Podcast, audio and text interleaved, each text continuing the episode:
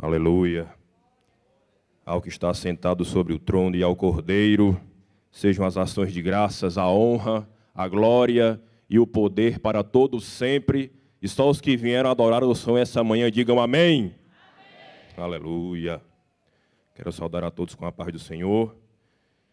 E também, primeiramente, parabenizar todas as mamães aqui presentes e dizer para as mamães que o maior presente que uma mãe pode receber é a presença do Pai Celestial na sua vida. Se você já tem a presença do Pai na sua vida, você tem todos os motivos para glorificar ao Senhor. Em segundo lugar, como eu sempre faço, gosto de lembrar a você, também que nos visita, que você não veio essa manhã para uma palestra, nem para uma conferência, nem para um congresso. Você veio para um culto pentecostal. Portanto, você tem liberdade de adorar, de glorificar, de exaltar o nome do Senhor não estranhe se alguém do seu lado soltar aquela rajada de língua estranha. Você entra aí na glória e glorifique também o nome do Senhor. Aleluia. Nós estamos no centenário, meu irmão. Nós não vamos perder nossa identidade. O culto é pentecostal e vai continuar sendo pentecostal para a glória de Deus. Abra sua Bíblia comigo em Lucas, capítulo número 10. Vamos ler do verso 1 ao 9.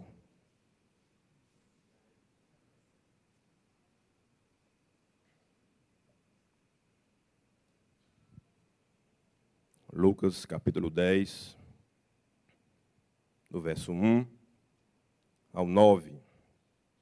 A palavra do Senhor diz assim: e depois disto designou o Senhor ainda outros setenta, e mandou-os adiante da sua face, de dois em dois, a todas as cidades e lugares aonde ele havia de ir.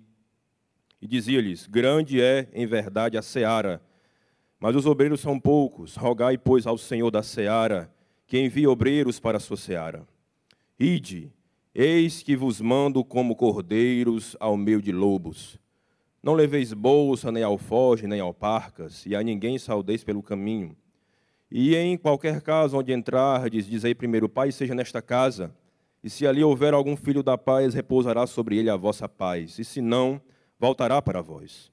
E ficai na mesma casa, comendo e bebendo o que eles tiverem, pois digno é o obreiro do seu salário. Não andeis de casa em casa.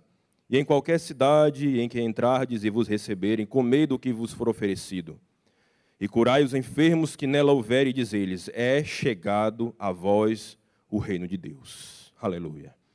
Senhor Deus e Pai, no nome de Jesus, nós estamos aqui para exaltar e glorificar o Teu nome, para te entregar o nosso melhor nessa manhã, Senhor. E nós te dizemos, ó Espírito Santo, Tu não tens dever nenhum nessa manhã. Tu só tens todos os direitos, ó Deus. Tu tens o direito de ser exaltado, o direito de ser glorificado, tu tens o direito de fazer o que tu quiseres em nossas vidas agora, Senhor. Nós aqui temos o dever de te adorar, de te bendizer, de oferecer a ti o melhor do nosso coração, Senhor. Portanto, que a nossa mente, o nosso entendimento venha estar aberto e atento para ouvir o que o teu Espírito tem a dizer à tua igreja, Senhor. Que a tua palavra produza em nós frutos a 30, 60 e a 100 para um, para a honra e glória do teu santo nome. Amém. Conserve a sua Bíblia aberta nesse texto. Amados, o que nos chama a atenção é que Jesus ele faz aqui um desígnio de 70 ou 72, como diz algumas Bíblias, discípulos. Né? E nós vemos que Jesus, ao fazer esse chamado, Jesus ele classifica a sua obra como algo interessante. Ele chama a sua obra de uma seara. Seara para quem não sabe, significa uma colheita, uma plantação que já atingiu o momento certo de uma colheita. E Jesus, amados, ele não ilude ninguém nesse texto. Ele faz um chamado, mas ele explica como é que vai ser a obra. E o que me chama a atenção é que Jesus, ele chega dizendo o seguinte, olha, a obra que eu tenho com vocês é grande. A seara é grande, a colheita é grande, o trabalho é muito. E você só consegue, na verdade, meu amado, entender o tamanho dessa obra quando você sai para fazer a obra. Quando você entra no campo, quando você está presente do, diante das necessidades, é que você vai ver qual o tamanho dessa obra, como é grande essa obra. A obra é grande, que às vezes dá vontade de dizer assim: Jesus, Não teria aí um trabalho menor, não, Jesus, para a gente fazer, não? Essa obra é grande demais, Jesus. Não tem uma coisa menor, não, Jesus, para a gente fazer? Alguma coisa mais simples, uma coisa mais fácil, mas não tem. Você sabe por que, que não tem? Porque, amados, o tamanho da plantação é sempre do tamanho da capacidade do dono. Eu vou repetir para você entender. Jesus, ele diz que essa obra tem um dono. E esse dono é o Senhor. E esse Senhor não é qualquer homem, não, é o Senhor Todo-Poderoso. Portanto, meu amado, esse Senhor, ele não é só grande, ele tem todo o poder. A obra sempre vai ser do tamanho do dono, e esse dono é grande, por isso que a sua obra é grande. Você não serve a um Deus pequeno, a um Deus miúdo, a um Deus fraco. Portanto, não espere de Deus obras pequenas. Creia e espere obras grandes para a glória de Deus. Deus não vai reduzir o tamanho da sua obra conforme as nossas limitações, de maneira nenhuma. É o contrário que ele vai fazer. Ele vai usar a mim e a você para fazer a sua obra, apesar das nossas limitações, apesar das nossas fraquezas. Ele não vai adaptar o tamanho da sua obra, olha, é tão pequenininho, não. Ele vai fazer pelo Espírito dele, na sua vida, fazer coisas que você nunca nem imaginou obras grandes e poderosas, feitas através do poder dele na sua vida. Quantos aqui creem no poder de Deus? Pois é esse poder que está disponível para você, para essa grande obra. Nós entendemos, amados, que assim como uma colheita precisa de elementos para ser realizada, precisa do tempo certo, precisa de um clima, precisa de instrumentos para fazer o corte, precisa de instrumentos de transporte, precisa de pessoas para trabalhar na colheita, assim também existem elementos fundamentais para que nós venhamos a cumprir o ID do Senhor. E esses elementos estão aqui no texto. Você vai acompanhar comigo. O primeiro elemento, repita comigo, oração. Versículo número 2. Jesus os chamou e disse: Rogai ao Senhor da seara. A primeira lição foi algo indispensável, porque é impossível fazer essa obra sem oração. É impossível. Como é que nós vamos fazer uma obra sem saber qual é a vontade do dono da obra? Como é que nós vamos fazer uma obra sem contar para o dono quais são as necessidades? Está faltando isso, está faltando aquilo. Não tem como fazer. Essa foi a primeira lição dos discípulos.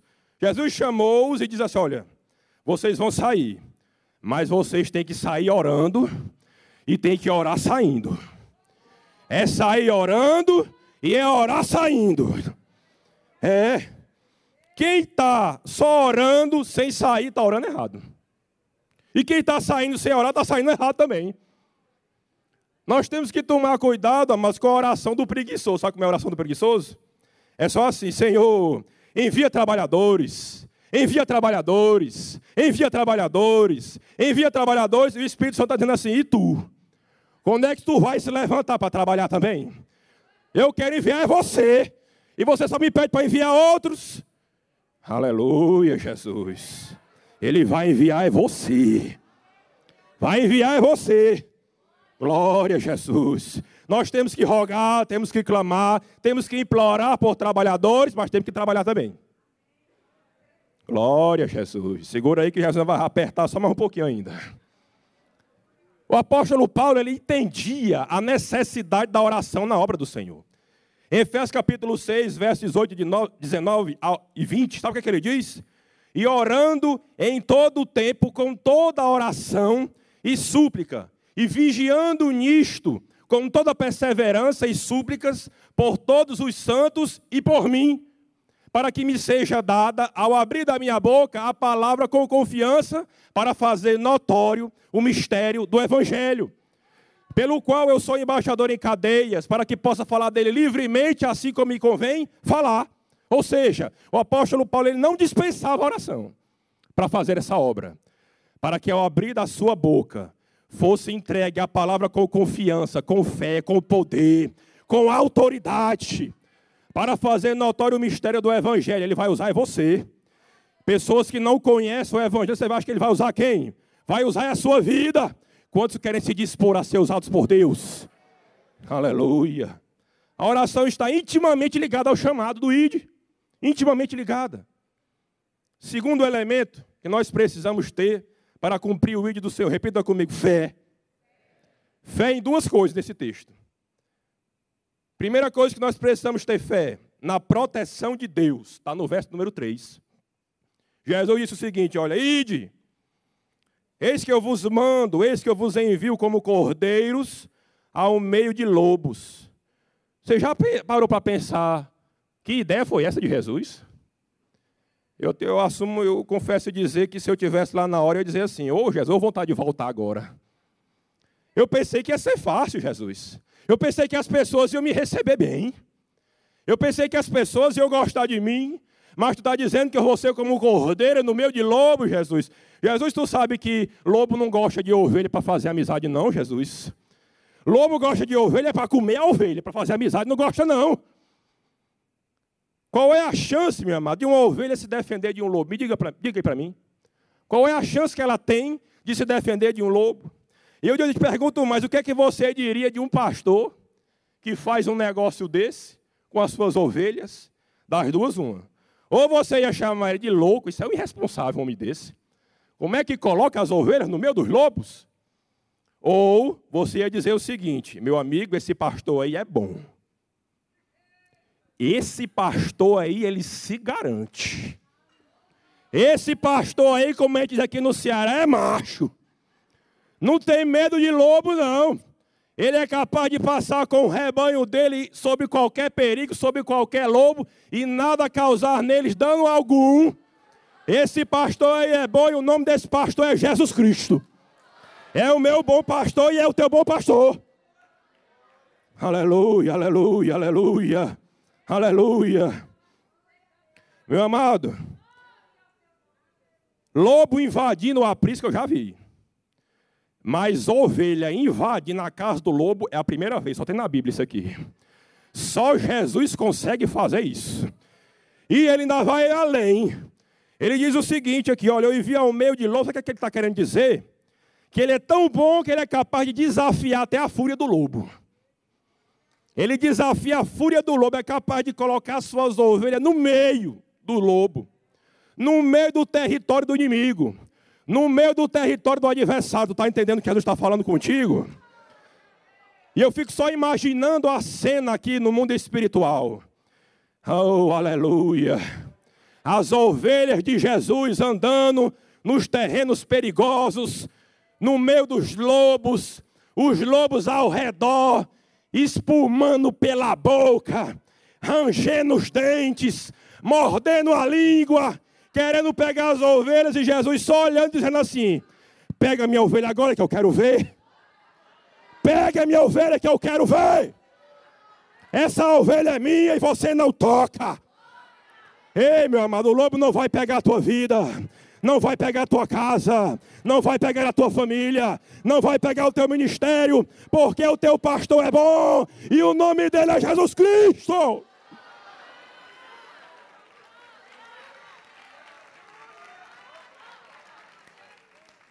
Ramanagassouve, Nagachada Ramanai. Aleluia, aleluia. Aleluia. Não tenha medo do lobo. Vai e cumpre o id. Não tenha medo do adversário. Saia. Você serve ao bom pastor. Aleluia. Glória a Deus. Fé na proteção de Deus. Repita comigo: fé na proteção de Deus. Temos que ter fé também em outro, outra lição muito importante: fé na provisão de Deus. Repita comigo: fé na provisão de Deus. Verso número 4: Não leveis bolsa, nem alfoge e nem alparcas. Bolsa aqui significa a bolsa de dinheiro. Era a carteira de dinheiro. Alforge significava que a mochila do viajante, que ele levava suas provisões, suas roupas. E as sandálias aqui, as alpacas, eram as sandálias extras. Se furasse uma, tinha outra. Jesus aqui, amados, ele não estava ensinando e nem aprovando a falta de planejamento, não, viu? É. Vamos fazer a obra de qualquer jeito. Não, tem, não tem, nós vamos de todo jeito, vamos fazer. Ele não está falando isso aqui, não. Ele não está fazendo uma defesa à irresponsabilidade, não. Não é isso que ele está dizendo. Ele mesmo falou em Lucas capítulo 16, verso 8, que os filhos das trevas são mais prudentes do que os filhos da luz. Ou seja, ele está ensinando sobre prudência. Então Jesus não está ensinando e aprovando falta de planejamento. O que Jesus está fazendo aqui é simulando algo que certamente iria acontecer durante a caminhada. Algo que eles poderiam se deparar. Um dia poderia se acabar a bolsa. Um dia poderia se acabar o alforge. Um dia o chinelo poderia se desgastar.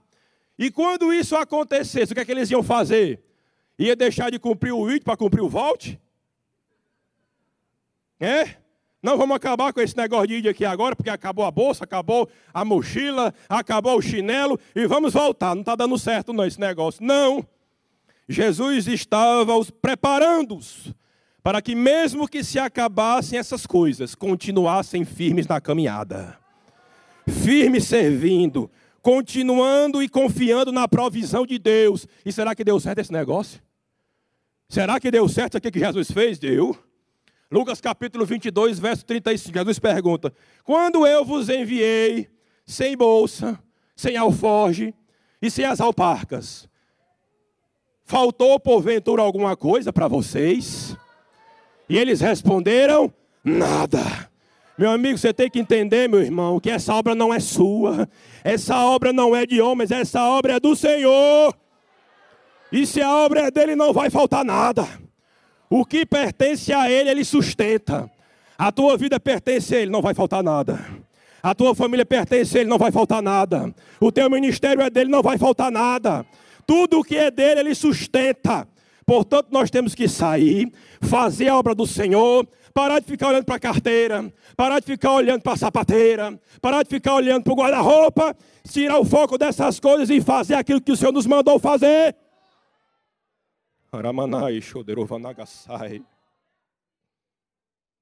Isso é fé na proteção e na provisão de Deus. Aleluia. Glória a Deus. Outro elemento fundamental para que façamos essa obra. Repita comigo: foco. Versículo número 4. Jesus diz: E a ninguém saudeis pelo caminho. Jesus não está ensinando aqui, minha irmã, da gente ser mal educado, não, viu, crente? É. Porque parece que tem gente que cumpre esse versículo aqui à risca. Ninguém saudeia pelo caminho e entra com aquela, né, com aquela cara emburrada, não fala com ninguém, só cumprimenta se for a força. Tem gente que parece que veio para a igreja foi de jangada, uma cara enjoada. Né? É um enjoamento medonho, parece que veio foi de jangada para a igreja. É. Jesus não está falando isso aqui de, do relacionamento educado que nós devemos ter. Não é isso não que ele está falando. Ele está falando aqui, mas porque saudação naquela época não era simplesmente um oi, bom dia, boa tarde, boa noite, a paz do Senhor. Não era só isso não. Eles iam parar para conversar, para falar do clima, para falar do preço do peixe, para falar da pescaria de fulano que foi boa, que não foi, para falar sobre o barco do fulano que era melhor do que o outro. Ia começar a falar de vários assuntos e a obra de Jesus nada. Iam perder tempo, iam perder o foco na obra do Senhor, falar todo tipo de assunto e menos de Jesus. É o que nós falamos aqui no Ceará, é o famoso miolo de pote. Já ouviu falar disso? A conversa miolo de pote, conversa vazia, né? que não edifica ninguém, que não traz Jesus para ninguém. Perdeu o foco, perdeu o objetivo, perda de tempo, meu irmão. Não perca tempo falando aquilo que não presta, não, viu, crente? É. Use o tempo que Deus te deu para testemunhar, para fazer a vontade de Deus, para anunciar o Evangelho. Glória a Jesus. Não perca o foco. É o que Jesus está ensinando aqui. Não perca o foco. Não perca o foco no caminho. Ele ainda diz mais, no verso de número 7. Ficai na mesma casa, comendo e bebendo o que eles tiverem, pois digno é o obreiro do seu salário. Não andeis de casa em casa. O que é que ele está ensinando aqui? Não é que ele está proibindo nós fazermos o que a Assembleia de Deus sempre fez, que é de porta em porta pregar o evangelho, não é isso que ele está falando. Que é o que é chamado de comportagem, que Daniel Berg sempre fez e fez muito bem. Sair de porta em porta, vendendo Bíblias, pregando o evangelho, não é isso que ele está falando. O que ele está falando aqui desse andar de casa em casa não é com o objetivo de pregar, mas é pela insatisfação da moradia, a insatisfação da hospitalidade, a insatisfação com a comida. Não, eu vou aqui para o teu vizinho agora, porque a comida dele é melhor. Eu vou ali porque ele tem uma piscina em casa, ele tem uma churrasqueira. Todo fim de semana tem churrasco. É melhor ficar na casa dele do que na tua. O que é isso? É inconstância e insatisfação com o que está recebendo de Deus. Eita Jesus. Além de ser uma insatisfação, era uma ofensa à hospitalidade daquela pessoa que o recebeu. E o que era isso? Mais uma vez, perda de foco perdeu o foco da obra para colocar nas coisas, para colocar nos objetos, para colocar no ambiente. Na nossa caminhada, meu irmão, vão aparecer muitas coisas para tirar o teu foco. Para tirar o foco do chamado que Deus tem na tua vida, uma série de armadilhas para roubar o teu tempo. Para roubar o teu trabalho no Senhor, para nos tornar displicentes, negligentes, como a gente fala aqui no Cearense, avoado. Já viu? Ou oh, coisa triste é um crente avoado, pastor. Misericórdia. É, voando, voado, né? Certa vez quiseram também fazer a mesma coisa com Neemias. Sambalate e Gesem. Vamos voar Neemias aqui agora. Vamos mandar alguém lá, chamar ele. Neemias, vem para cá, a gente quer congregar contigo, Neemias. Vem congregar com a gente aqui no Vale de Ono. Vem, Neemias, vem, Neemias. Em Neemias capítulo 6, verso 3, qual foi a resposta de Neemias? Ei, avisa lá eles que eu estou fazendo é uma grande obra. Eu não tenho tempo para descer para falar com eles, não. Estou fazendo uma grande obra para o Senhor. Por que, é que eu haveria de parar para descer e ter com vocês? Não! Vou continuar fazendo o que o Senhor mandou eu fazer. 2 Timóteo capítulo 2, verso 4.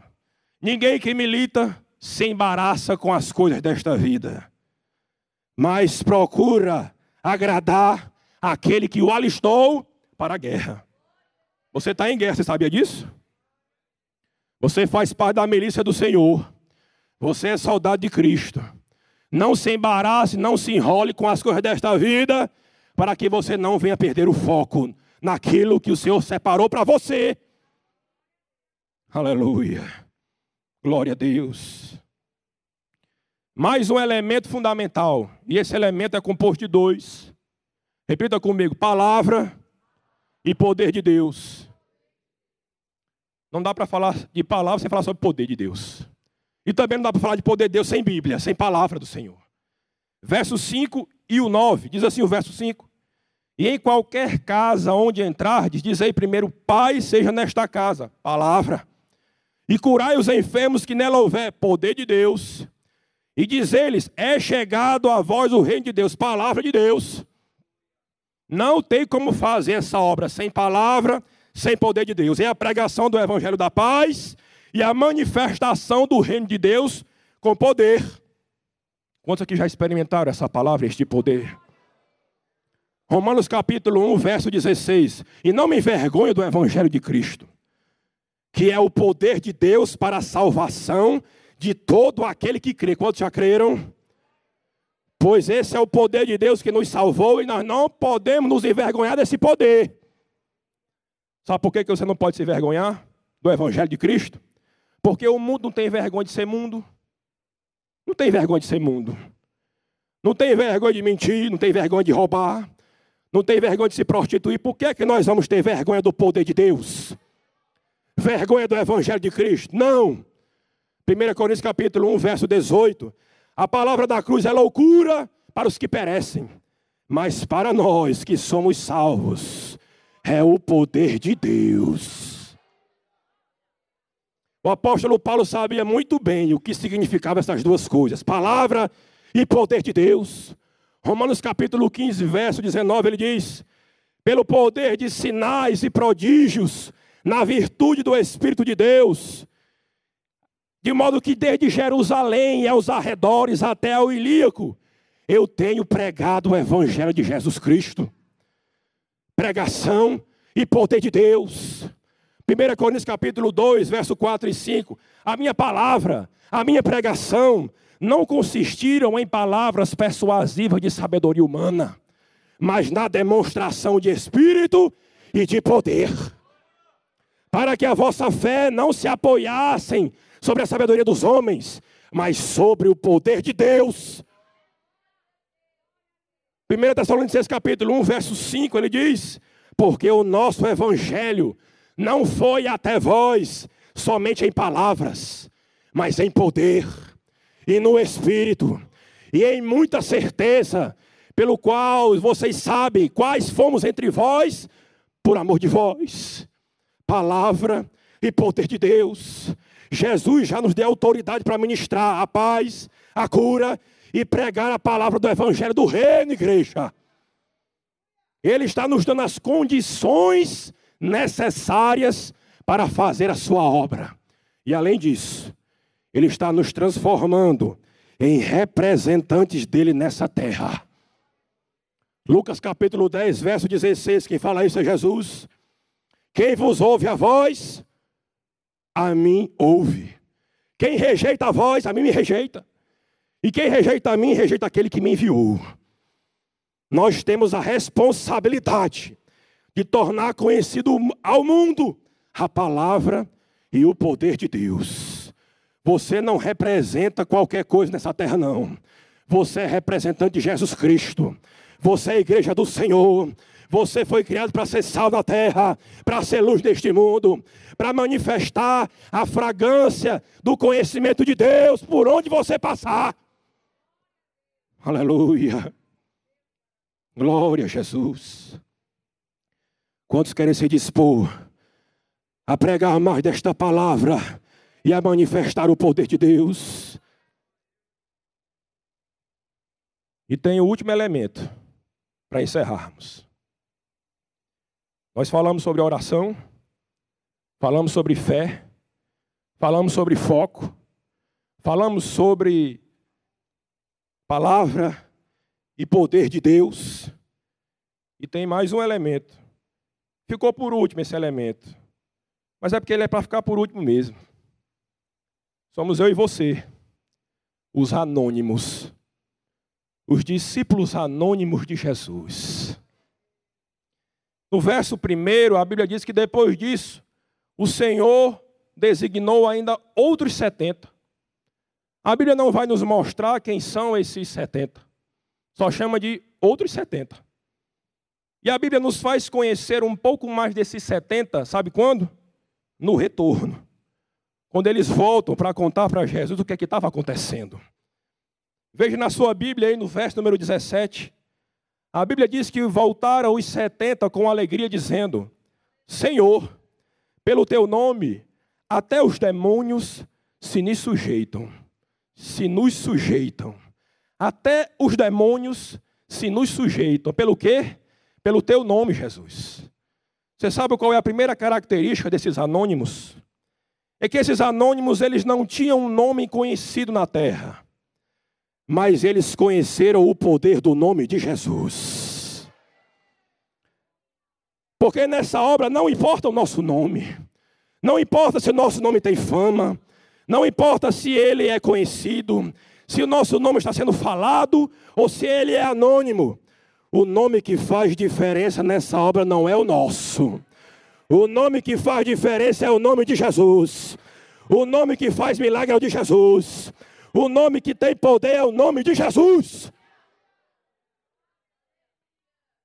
E o interessante, amados, é que eles mesmos se surpreenderam com o poder desse nome. Nem eles sabiam o tamanho do poder que havia no nome de Jesus chegaram e se surpreenderam. Senhor, tu viu isso aí? Olha que coisa maravilhosa. Os demônios se sujeitando no teu nome. E Jesus teve que explicar para eles. É porque acontece muitas vezes isso. Nós que temos o nome de Jesus, que cremos no nome dele, muitas vezes não sabemos o tamanho do poder do nome do Deus que nós servimos. E Jesus teve que explicar para eles: olha, eis que eu vos dou o poder para pisar serpentes e escorpiões e toda a força do inimigo, e nada vos causará dano algum.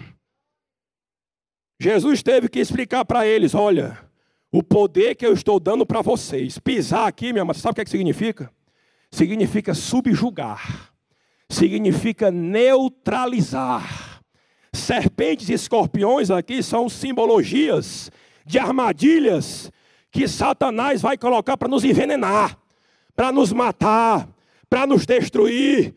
Mas Jesus está dizendo: Ei, eu estou dando autoridade para vocês nos pés para que vocês venham pisar, para que vocês venham subjugar todo o poder do adversário e nada vos fará dano algum. Por que, que você está com medo da armadilha do diabo? Pois saia no nome de Jesus. É no nome dele que essa armadilha vai ser destruída. Todos os levantes de Satanás contra a tua vida serão subjugados no nome de Jesus. E nada, o que é nada, meu amado?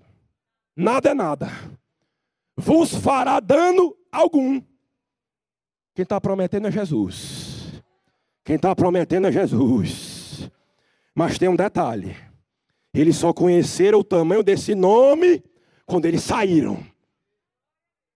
Quando eles saíram para cumprir o ID, foi que eles experimentaram e conheceram o poder desse nome, porque só experimenta e só conhece o poder desse nome quem sai.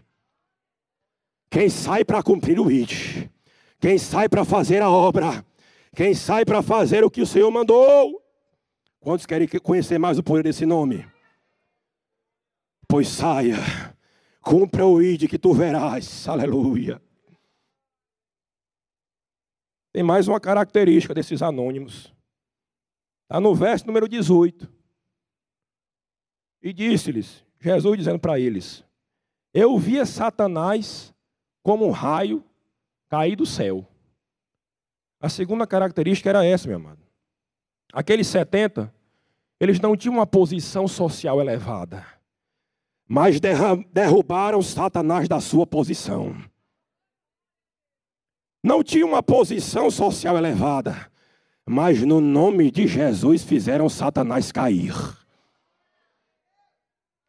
Enquanto os 70 estavam fazendo a obra no nome de Jesus, Jesus disse para eles: Olha, enquanto vocês saíram para pregar no meu nome, eu via Satanás como um raio caindo do céu. Jesus não está falando aqui da queda de Satanás lá do princípio, não tem nada a ver com isso. Tem nada a ver com o contexto aqui. O contexto aqui é que enquanto eles faziam a obra, é um ato contínuo. Enquanto vocês pregavam, eu via Satanás caindo. Enquanto vocês saíam, eu via Satanás perdendo. Cair aqui é sinal de perda de posição, de autoridade sobre aquelas vidas que estavam se convertendo para a glória de Deus.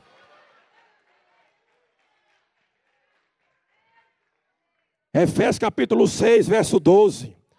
Porque nós não temos que guerrear contra a carne e contra o sangue, mas contra os principados e potestades e príncipes das trevas deste século e hortes espirituais da maldade, onde? Nos lugares celestiais. Era justamente de lá, desses lugares celestiais, que Jesus estava vendo e estava provando que quando a igreja sai no nome dele, Satanás cai. Repita comigo, repita comigo. Quando a igreja sai no nome de Jesus, Satanás cai.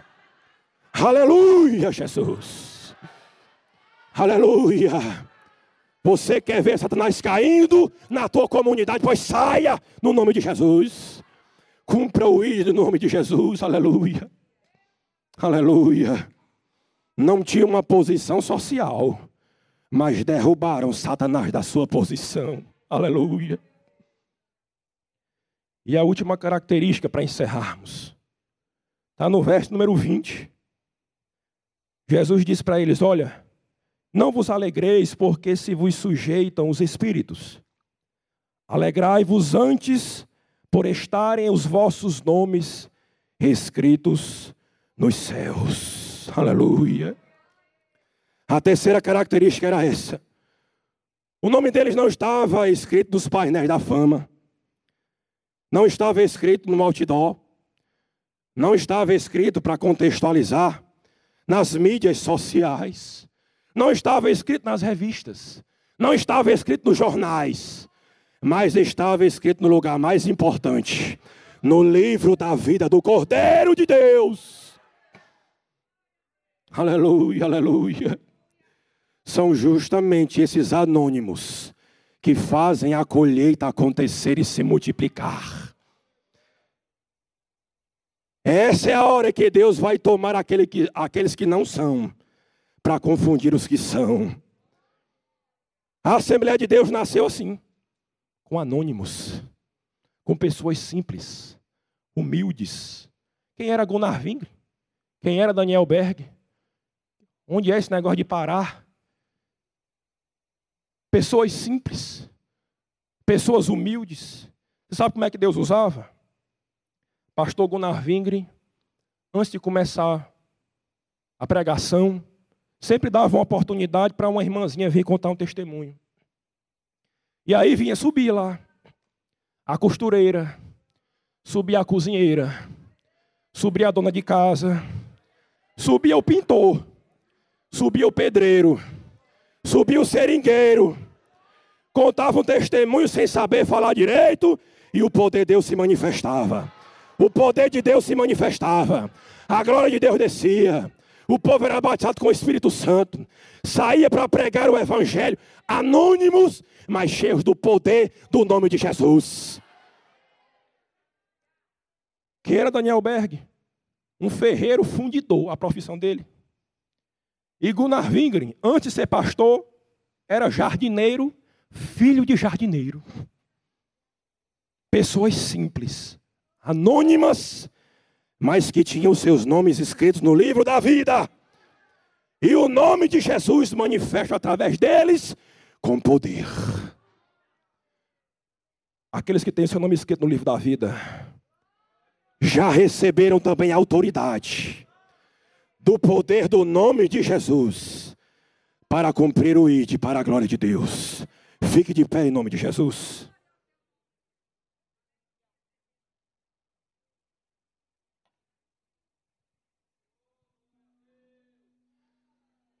Nessa manhã você aprendeu o que é que é preciso para cumprir o ID. Oração, fé na proteção e na provisão de Deus, foco na obra que o Senhor te chamou, palavra e poder de Deus. E precisa também de você, anônimo de Jesus, para fazer a vontade do Senhor. Anônimos na terra, mas conhecidos nos céus. Aleluia. Jesus falou aqui nessa manhã sobre uma alegria que o mundo não pode nos dar. A alegria de ter o seu nome escrito no livro da vida. Eu quero dizer para você que só tem o direito de ter esse nome escrito no livro da vida. Aqueles que recebem a Cristo como seu Senhor e o seu Salvador. Se você ainda não recebeu a Cristo como teu Senhor e teu Salvador, e você não sabe nem onde é que teu nome está escrito, e quer dizer assim para o Senhor: Senhor, eu quero, eu quero que meu nome esteja escrito no livro da vida, eu quero ir para o céu, eu quero que tu me perdoe os meus pecados. Saiba que você é um pecador e precisa de um Salvador. Jesus está aqui para perdoar os teus pecados, para pagar a tua culpa e para escrever o teu nome no livro da vida. Se você deseja confessar a Cristo como teu Senhor e teu Salvador, dê um sinal com a tua mão, nós queremos orar por você.